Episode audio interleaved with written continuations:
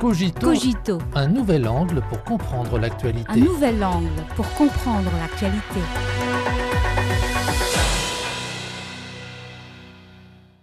Bonjour à tous, voici Cogito. La République populaire de Chine et le Honduras ont annoncé l'établissement des relations diplomatiques le 26 mars, après l'annonce par le Honduras de la rupture diplomatique avec les autorités taïwanaises.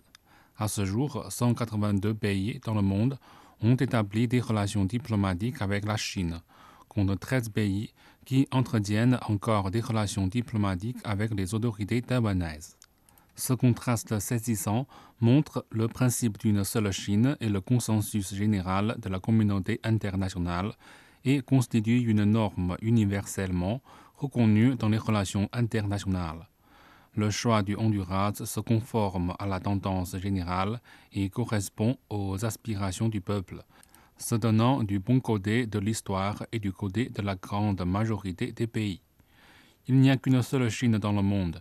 Le gouvernement de la République populaire de Chine est l'unique représentant légal de l'ensemble de la Chine, et Taïwan fait partie intégrante du territoire chinois.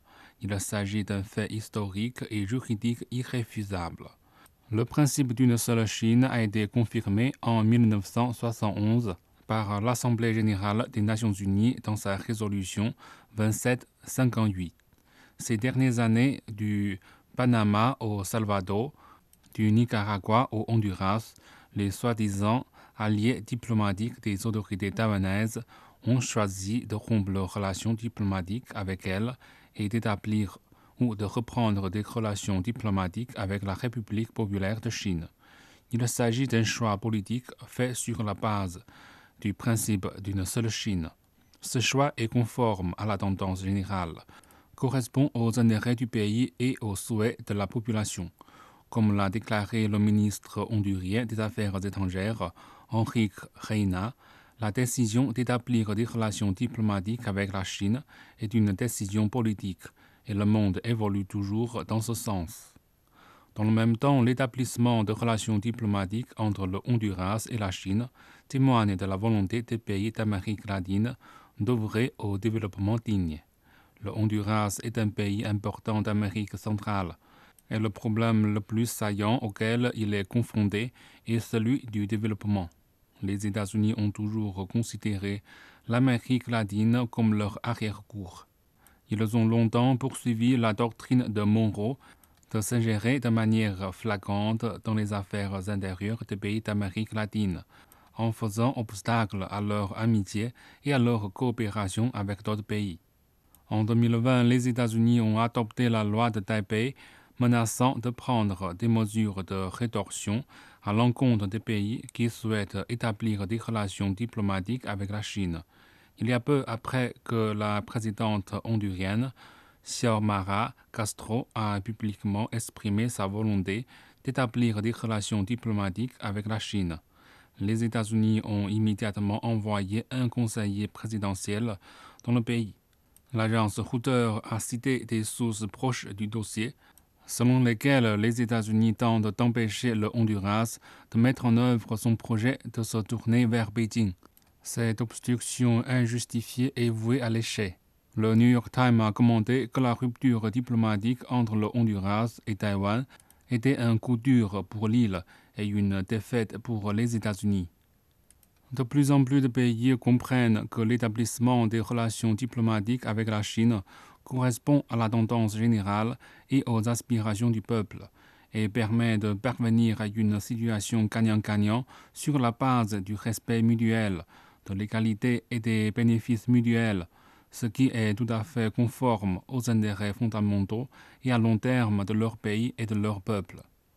Hassel Tomé, vice-président du Congrès national du Honduras, a laissé entendre que le peuple hondurien attendait beaucoup du développement des relations entre la Chine et le Honduras et espérait que les deux pays entretiendraient des relations plus étroites et réaliseraient des échanges dans de nombreux domaines tels que l'économie, la politique et la culture.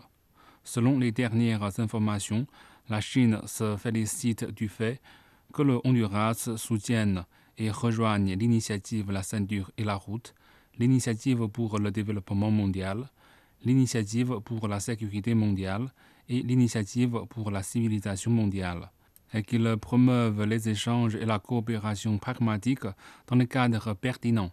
Dans le même temps, la Chine est également disposée à élargir les importations, à encourager les investissements, à participer à la construction d'infrastructures et à donner la priorité à la mise en œuvre de projets en faveur du bien-être des populations afin de produire un certain nombre de résultats visibles et tangibles le plus rapidement possible et de libérer les dividendes de l'établissement des relations diplomatiques.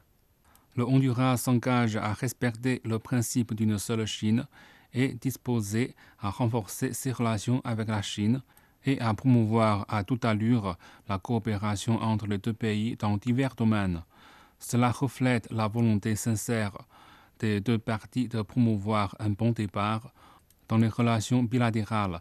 La coopération pragmatique et le bénéfice mutuel entre la Chine et le Honduras ne profiteront pas seulement au peuple des deux pays, mais exerceront également une grande influence sur le renforcement de la solidarité et de la coopération entre les pays en développement et sur la promotion de la démocratisation des relations internationales.